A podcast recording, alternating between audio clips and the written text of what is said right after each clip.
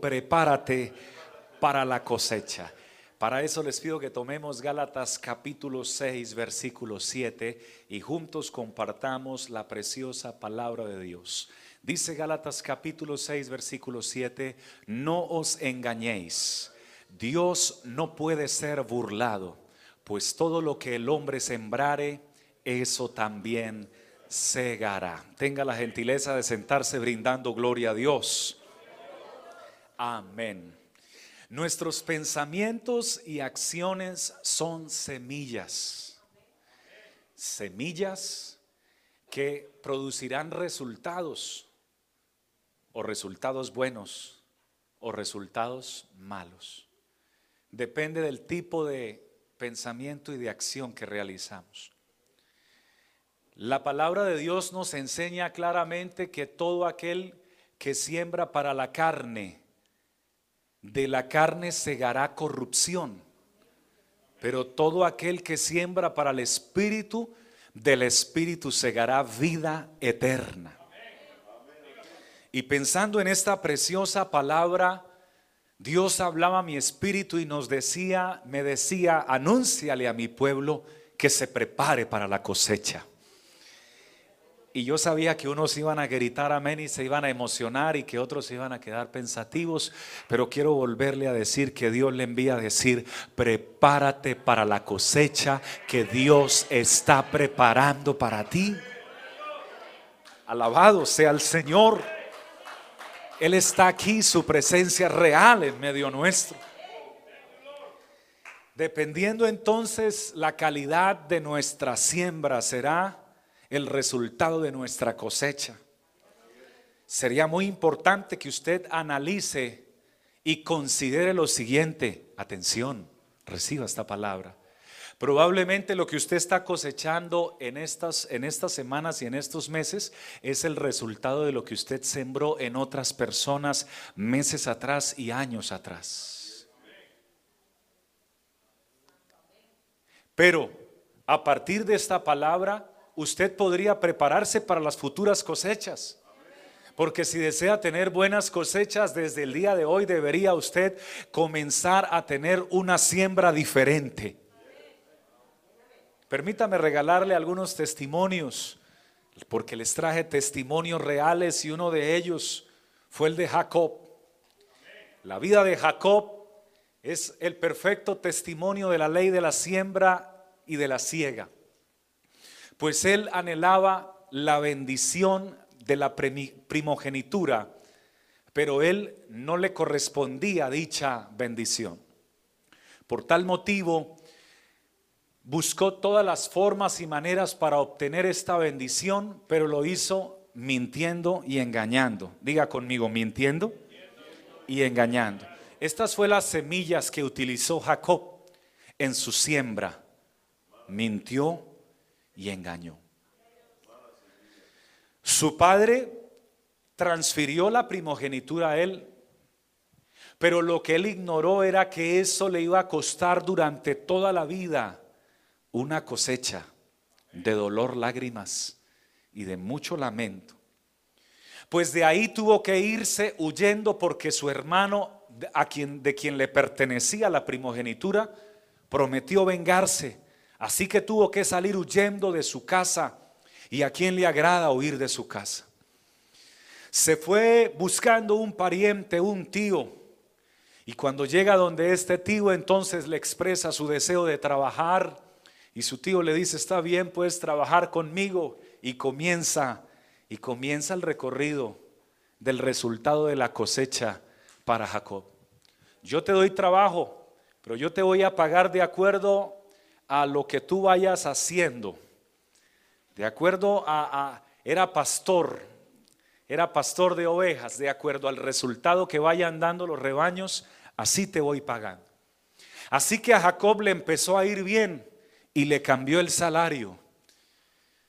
Y le volvió a empezar a ir bien en, una, en, uno, en, otros, en otro rebaño y le volvió a cambiar el salario y comienza el tío con, con el engaño hacia Jacob le cambió el salario diez, veces mientras estuvo con el tío. Él sembró engaño, y ahora estaba cosechando engaño.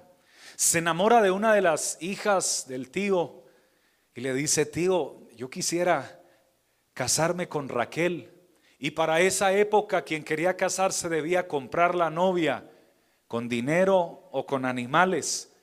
Y él no tenía dinero, estaba bien bien escaso de dinero y huyendo de donde su padre. Entonces aquel tío le dice, "¿Está bien? ¿Te gusta Raquel?" "Sí, me encanta Raquel." Como no tienes dinero para pagar la dote, entonces trabaja por ella y me la pagas con trabajo. Ok, tío, ¿cuántos meses hay que trabajar por ella? Solamente siete años. y él dijo, uy, está hermosa, está linda, me encanta su rostro, su, su forma de ser. Está bien, tío, vamos a hacer el contrato. Yo trabajo por ella siete años. Y comenzó a trabajar por ella. Y cuando se cumplen los siete años, llegó el día de la ceremonia, el día de la boda. Jacob allí esperando. No es como en nuestra época, hermano, era totalmente diferente. El novio tenía que esperar a la novia allí, se la entregaban. Ella iba totalmente de acuerdo a la cultura, vestida con un velo muy largo que le ocultaba su rostro. Y cuando ya llegó la hora, entonces de él ver el rostro de ella y ya le quita el velo y están en el momento de la boda, se encuentra con que eh, su tío no le entregó a Raquel, sino que le entregó a la hermana mayor que se llamaba Lea. Y cuando él ve a Lea y se sorprende y como que va a hacer el reclamo, entonces el tío dice, te vas a llevar a la más bonita y me vas a dejar a la menos bonita. No, si te vas a llevar a una, te llevas la otra. Era la cultura de engaño de aquella época que no es una cultura de Dios y le dijo así que te llevas esta y, pero es que yo quiero esa Raquel tienes que trabajar otros siete años por ella Así que tuvo que trabajar otros siete años, 14 años para que le entregaran a la mujer de la cual él se enamoró. Pero atención, pueblo de Dios, ¿acaso no fue lo mismo que hizo Jacob con su padre Isaac? Cuando su padre le preguntó quién eres y él dijo, yo soy Esaú cuando era Jacob. ¿Acaso no suplantó a su hermano? Lo mismo que él sembró, ahora estaba cosechando. Cuando le entregan al amor de su vida, Raquel, y tenía que irse con su otra esposa, decide irse y dice, no, yo ya no continúo aquí donde este tío, si no me va a seguir dando por la cabeza. Y se marchó y buscó un lugar donde acampar y Dios tuvo misericordia de él y lo comenzó a bendecir y ayudar, pero atención, uno de sus hijos, Rubén, durmió con una de sus mujeres. Para esa época, reitero, era estaba mm, era aprobado el hecho de tener varias mujeres para esa época, no para esta. Para esta época es una la que Dios le regaló. Ya, sea feliz con ella. No sea feliz solamente, hágala feliz. Bendito sea el Señor. Pero uno de sus hijos ahora lo engaña con una de sus mujeres. Y permítame, le doy una más. Luego, no uno de sus hijos, sino todos sus hijos terminan engañándolo, diciéndole, Padre, uno de tus, a tu hijo José, se lo llevó una fiera y lo despedazó y solamente quedó este vestido lleno de sangre. Engañado de lo que él sembró, eso cosechó. Tú y yo tenemos que tener mucho cuidado con lo que estamos pensando y con lo que estamos haciendo. Porque de acuerdo a lo que estamos sembrando, entonces eso cosecharemos. Amán. La historia de Amán se encuentra en el libro de Esther, un alto funcionario del reino del rey Asuero de los medos y los persas. Este Amán entonces no quería a cierto varón llamado Mardoqueo. No le agradaba, no le caía bien, Mardoqueo no le había hecho ningún daño, pero hay gente así que de un momento a otro te empieza a mirar mal, no te quiere, te empieza a hacer la guerra y se siente mal de tus bendiciones Así que a este rey llamado Asuero se sube su ego Y ahora él dice o determina, establece un decreto, todo aquel que se venga a presentar delante del rey tiene que inclinarse y tiene que postrarse delante del rey. Y todos en el reino, miles y miles de personas lo hacían, excepto uno que se llamaba Mardoqueo. Este Mardoqueo era un judío y que manifestaba y declaraba que al único que él se le arrodillaba era al Dios de los cielos, porque solo Él es digno de recibir suprema reverencia, suprema alabanza y suprema adoración. Alabado sea Dios. Cuánto le brindamos la gloria y la exaltación a Él en esta hora. Entonces se enoja Amán y manda construir una horca de 25 metros de altura. Para en esa horca entonces terminar con la vida de Mardoqueo, para allí eh, quitarle la respiración a través de esa, de esa, de esa terrible castigo que le ponían y más que quitarle la respiración, quitarle la vida, quitar su cabeza, borrarlo del mapa. Lo que este Amán no tenía presente es que el Dios de Mardoqueo es el Dios del cielo y de la tierra. Y que por más que los hombres tengan dominio, poder, un cargo, una, un, un grado de autoridad administrativa por encima de uno alto, dice la escritura, hay uno más alto y por encima de uno más alto está el Altísimo que gobierna, que reina, que señorea sobre los hijos de los hombres. El nombre de ese Altísimo se invoca en este lugar, está presente en medio nuestro. Es Jesucristo el Señor, porque no hay otro nombre bajo el cielo en el cual podamos ser salvos. Y ese bendito Señor, hermanos queridos, respondió por Mardoqueo. Y peleó por Mardoqueo. Lo que Mardoqueo no sabía era que ahora Dios le había dado gracia a una mujer sencilla llamada Esther, de la cual el rey se enamoró y la tomó como mujer. Y que esa doncella, ahora reina, era judía también. Cuando Esther le revela los maléficos planes que tenía Amán al rey Azuero. Entonces Azuero se enoja y dice, ah, lo que él quiere es no solamente quitar la vida de Mardoqueo, sino la de todos los judíos. Si tú eres judía, dice, sí, pues si él quería quitar tu vida también, ahora será la vida de él la que será cortada. Y con la horca que Amán construyó para quitarle la vida a Mardoqueo, en esa misma horca fue colgado él y murió porque lo que él sembró, eso fue lo que terminó cosechando. Hay poder en el nombre de Jesucristo. Dios nos está hablando en esta hora. Tenga presente que las mentiras también son semillas. Y cuando usted le mintió a alguien, recuerde cuando le mientan. Cuando a usted le mientan, seguramente usted le mintió a alguien. Y no quiero hacerlo sentir mal, pero, pero hay muchas personas que les han estafado y se entristecen y preguntan, pero ¿por qué? Y sería bueno que recordaran si de pronto también ellos hicieron lo mismo tiempo atrás. Pablo fue un perseguidor de los cristianos y ya entré en el Nuevo Testamento para que esté un poco más allí atento porque él tenía autorizaciones de los principales sacerdotes para quitarle la vida a los cristianos. ¿Sabe qué hacía este Saulo de Tarso?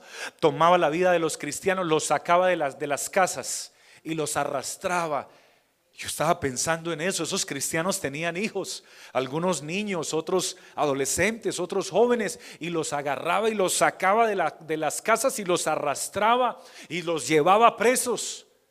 Y también autorizó, consintió, es decir, autorizó la muerte de Esteban, el primer mártir cristiano que registra la escritura.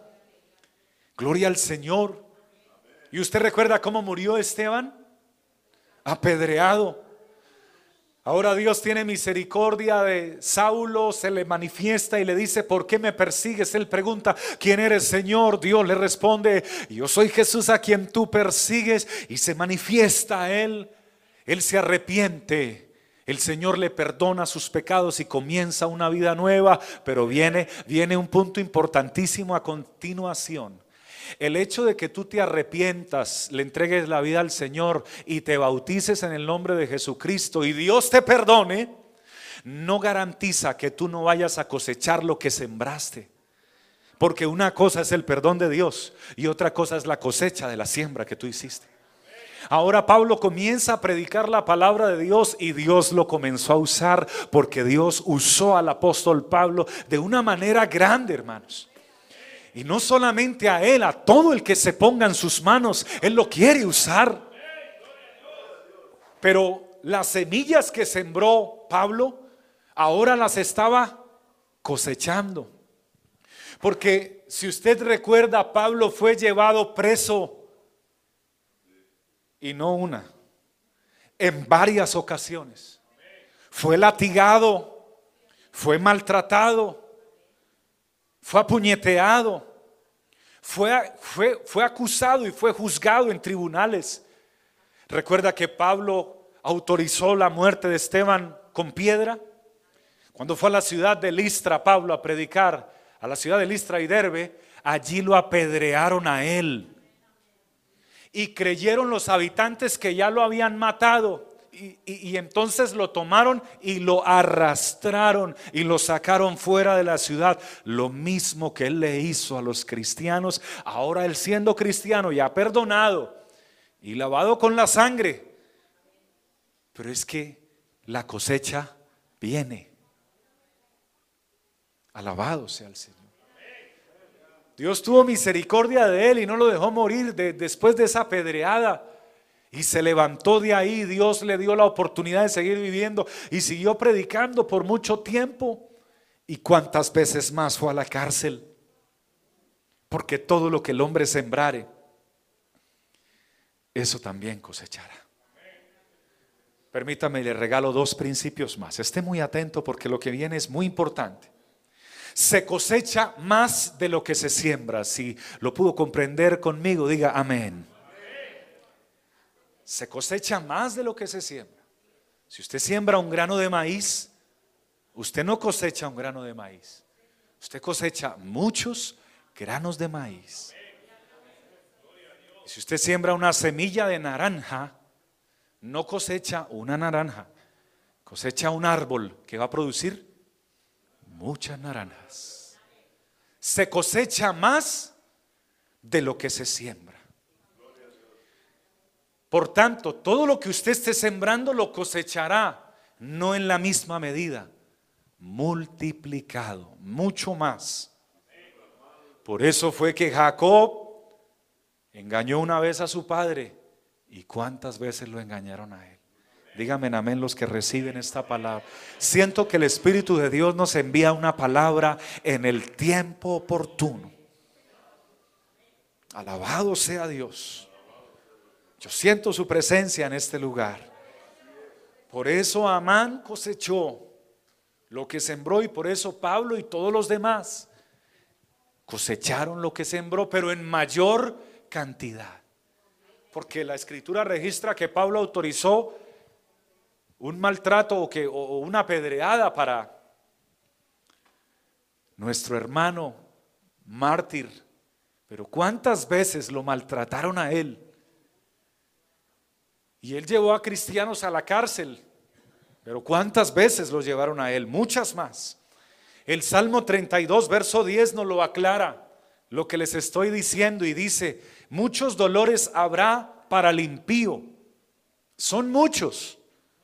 Mas para el que espera en Jehová, le rodea la misericordia. Y creo que los que estamos aquí estamos esperando es en la gracia, en la misericordia, en la benignidad y en la bondad de nuestro Dios. Si esa alabanza y ese aplauso es para Él, abra su corazón y sus labios y déle la gloria, mi hermano.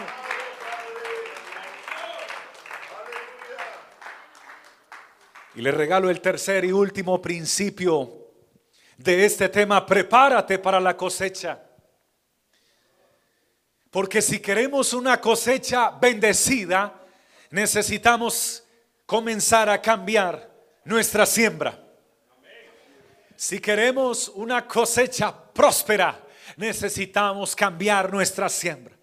Si queremos una cosecha exitosa, necesitamos revisar las semillas que estamos pensando, que estamos diciendo y las semillas con las que estamos actuando. Querida dama, revisa las semillas que tú estás dejando en tu esposo. Querido varón, revisa las semillas que estás dejando en tu esposa. Queridos hijos, revisen las semillas que están dejando en sus padres. Porque para los hijos hay palabra de Dios hoy aquí. Cuando los hijos son desobedientes a sus padres, sus hijos les van a salir mucho más desobedientes de lo que ustedes son con sus padres. Porque esta es, palabra de Dios. Si usted le causó muchos dolores a su mamá, mm, tus hijos te van a causar muchos más dolores a ti. Pastor, pero de modo que si alguno está en Cristo, nueva criatura es, las cosas viejas pasaron. He aquí todas son hechas nuevas. En cuanto al pecado, sí. En cuanto a las semillas, la cosecha viene.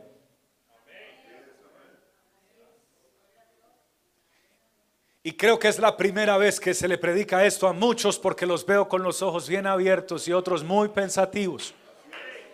Pero Dios te tenía que decir esta palabra porque te ama. Porque algunos están diciendo, pero es que yo fui terrible, Dios mío, y entonces, ¿qué me viene? Bueno, la buena noticia, ¿cuál es para los terribles? Los terribles y las terribles. ¿Cuál es la buena noticia para ustedes, queridos y queridas hermanas? La buena noticia es que desde hoy usted puede comenzar a cambiar la cosecha, porque si usted cambia su siembra, no vas a quedar siempre cosechando cosas difíciles, no vas a tener una cosecha compleja para toda la vida. Dios comenzará a cambiar el fruto de tu siembra. Bríndele gloria y honra y alabanza y un aplauso más lindo a la presencia del que está sentado en el trono. Y el tercer principio es que el tiempo de la cosecha es diferente al tiempo de la siega. Dígame amén si usted lo recibe. Es diferente. son dos tiempos diferentes porque hay personas, si usted siembra, si usted siembra un grano de trigo hoy, ya puede venir mañana por el fruto? No. Cambiemos, hagámoslo con, con lo que tú desees. Si tú siembras una semilla de manzana, entonces ya vas a tener manzanas mañana. No, todo tiene un proceso, una espera, unos tiempos. Alabado sea el Señor. El tiempo de cosecha es diferente al tiempo de la siembra. Por tanto, tú tienes que tener paciencia. Pastor, ya le entregué mi vida a Cristo y yo veo que, que hay algunas cosas que como que no mejoran, pero es que hace cuánto se la entregaste. Dice, no, pastor, ya llevo 20 años en el Evangelio y esto está como complicado para mí. Bueno, ¿cómo estás sembrando? E-, ¿Cómo sembraste en esos 20 años? En esos 10 años, en esos 5 años, en el tiempo que lleva, ¿cómo sembraste? Alabado sea el Señor. Aquí está la presencia de Dios. Bendito sea el Señor. Tenga mucho cuidado con el trato con las personas con las que usted vive. Porque hoy usted puede estar muy fuertecito, pero mañana las fuerzas se le pueden acabar. O usted, estimada hermana. Hoy usted puede ser el más o la más fuerte de la casa o el más fuerte de la casa. Mañana puede ser el más enfermo de la casa y no poderte mover ni siquiera para ir al baño. Y lo que tú sembraste con los que vivían contigo, como tú los trataste,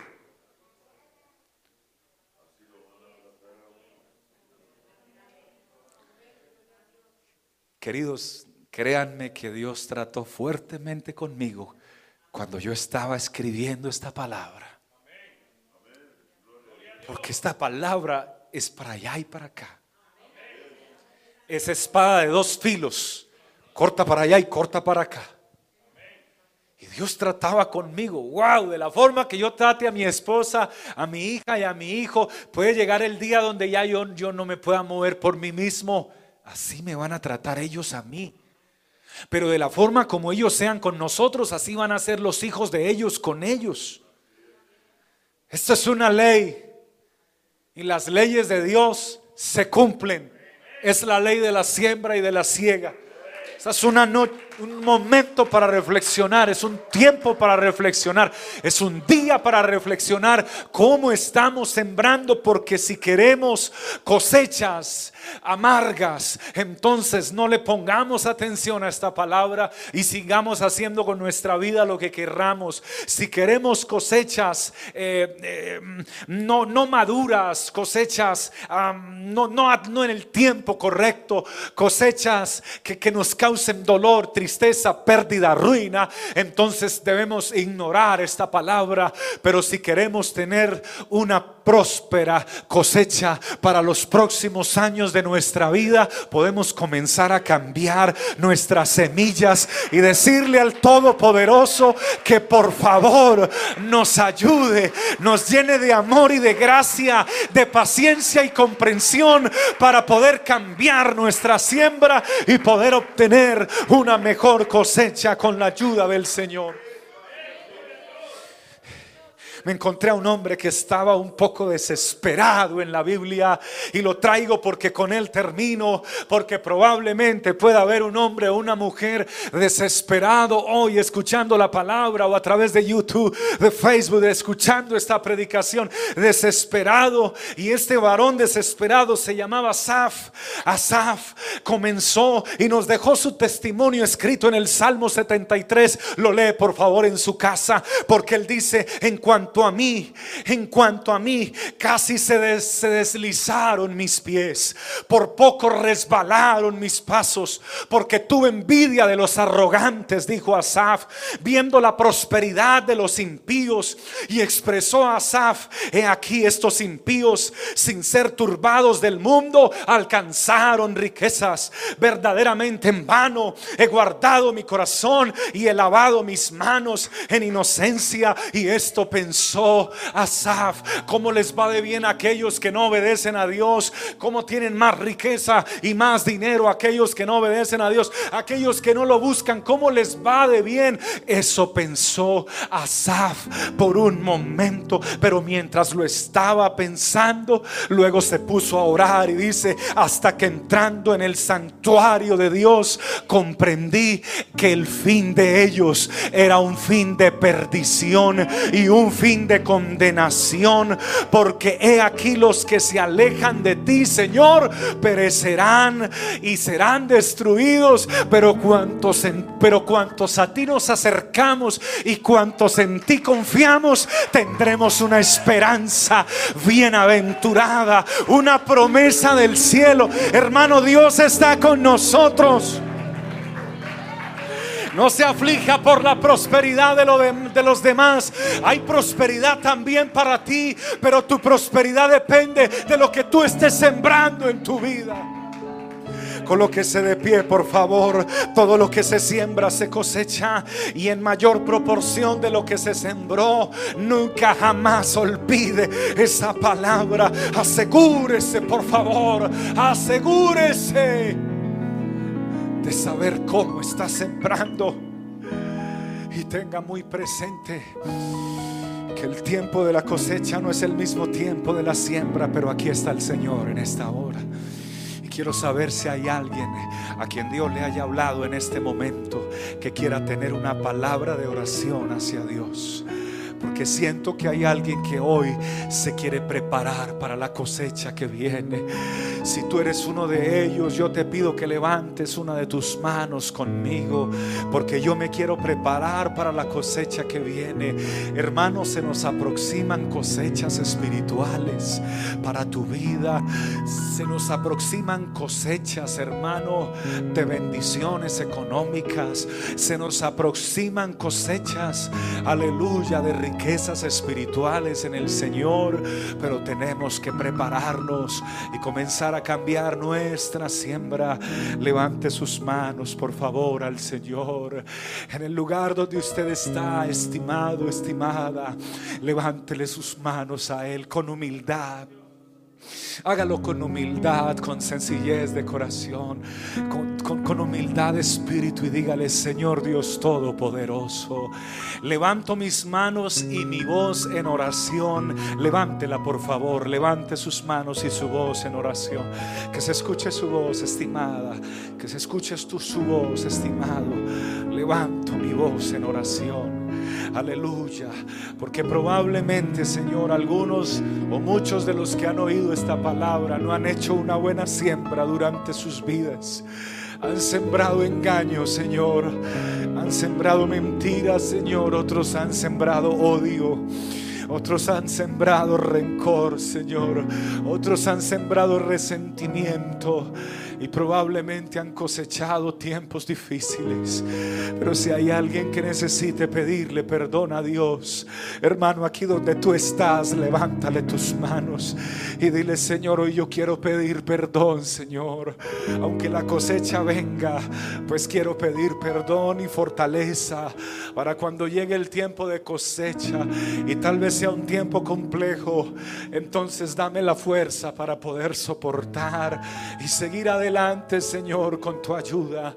Así como fortaleciste a Pablo para poder soportar tantas cosas negativas que él sembró. Dios mío, ayúdame a mí, Señor, para poder fortaleceme, para poder soportar las futuras cosechas, Señor. Perdona, Señor, los pecados de alguien que con humildad de espíritu te pida, oh Dios, que tengas misericordia de él o de ella. Usted puede levantar, por favor, un poco más su voz en esta hora.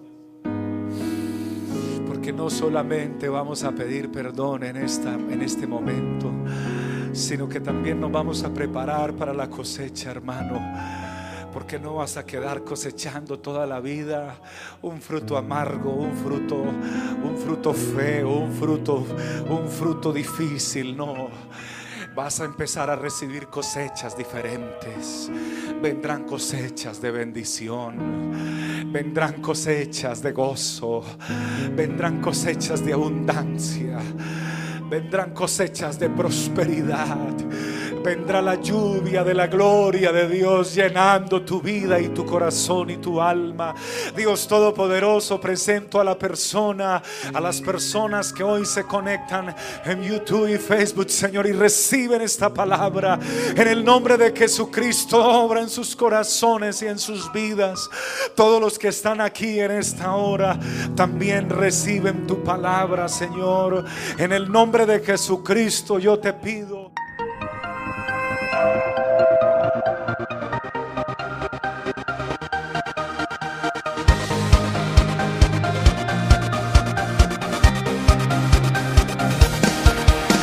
Es tiempo de vivir de gloria en gloria. El gozo del Señor.